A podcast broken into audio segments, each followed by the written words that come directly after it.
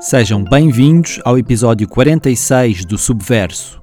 O meu nome é Mário Rui Vieira e estas são as minhas 5 sugestões culturais em 5 minutos.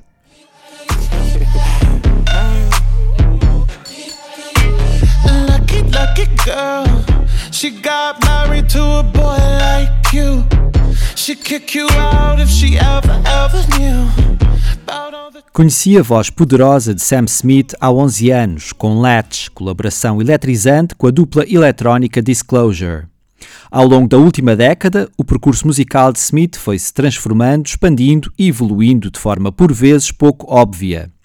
Entre as baladas de coração partido, que sempre foram uma constante, surgiram cruzamentos estratosféricos com o universo de James Bond, que lhe valeu um Oscar por Writings on the Wall, com Normani numa inescapável Dancing with a Stranger, ou com Jessie J, para quem coescreveu o sucesso Flashlight.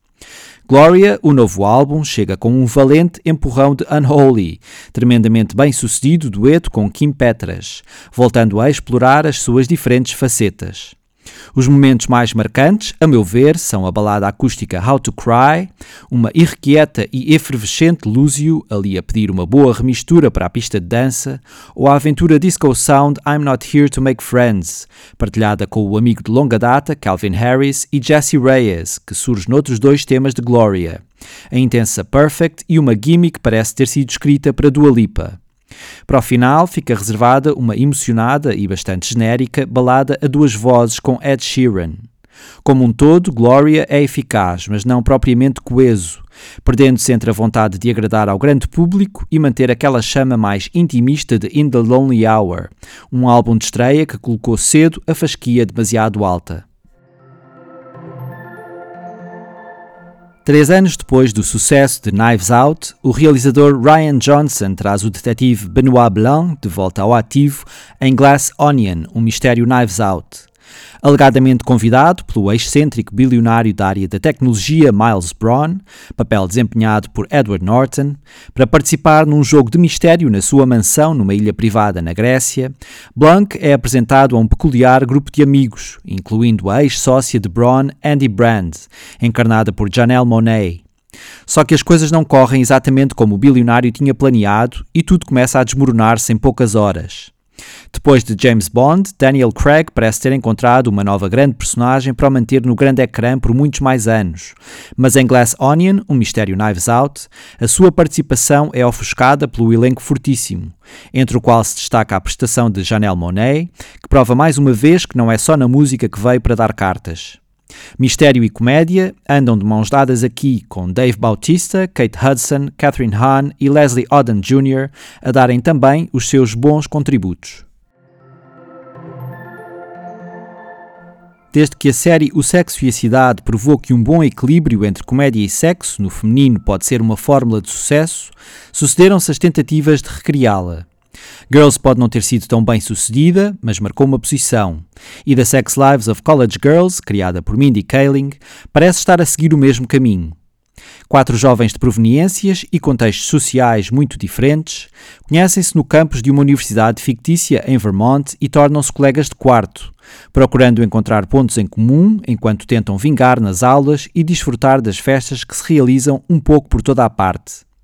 Na segunda temporada, recentemente estreada, Kimberly, Bella, Leighton e Whitney reencontram-se depois da pausa para o Dia de Ação de Graças e deparam-se com novos desafios, incluindo um vizinho de quarto com uma vida sexual demasiado ativa entre momentos de pura comédia e outros que expõem as dificuldades que os estudantes americanos com menos posses enfrentam para conseguir completar o ensino superior, The Sex Lives of College Girls sai-se bem na forma descomprometida e não doutrinária, como aborda as aventuras sexuais de quatro jovens mulheres seguras de si próprias.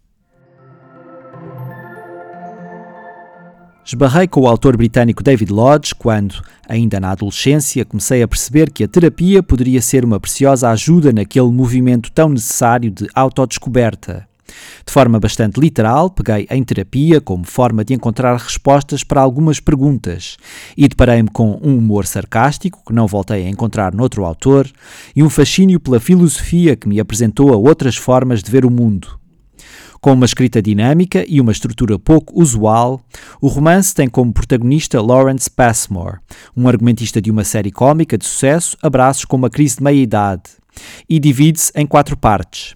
A primeira é uma espécie de diário, a segunda assenta em intensos monólogos, a terceira recorda momentos da sua história pessoal e a quarta é uma análise dos acontecimentos que levaram Passmore a tentar reencontrar a primeira mulher que amou, numa viagem pelo caminho de Santiago, em Espanha.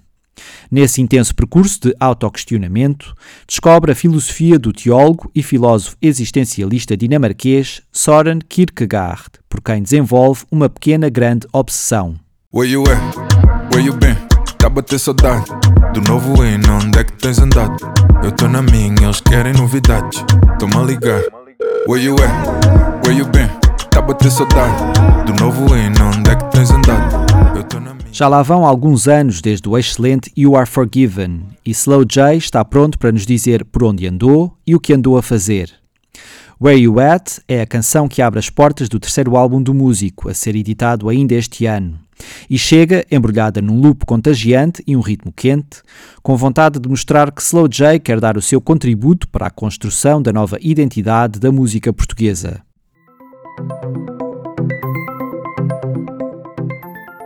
São estas as minhas 5 propostas da semana. Regresso no próximo domingo. Até lá, já sabem, digam que vão daqui.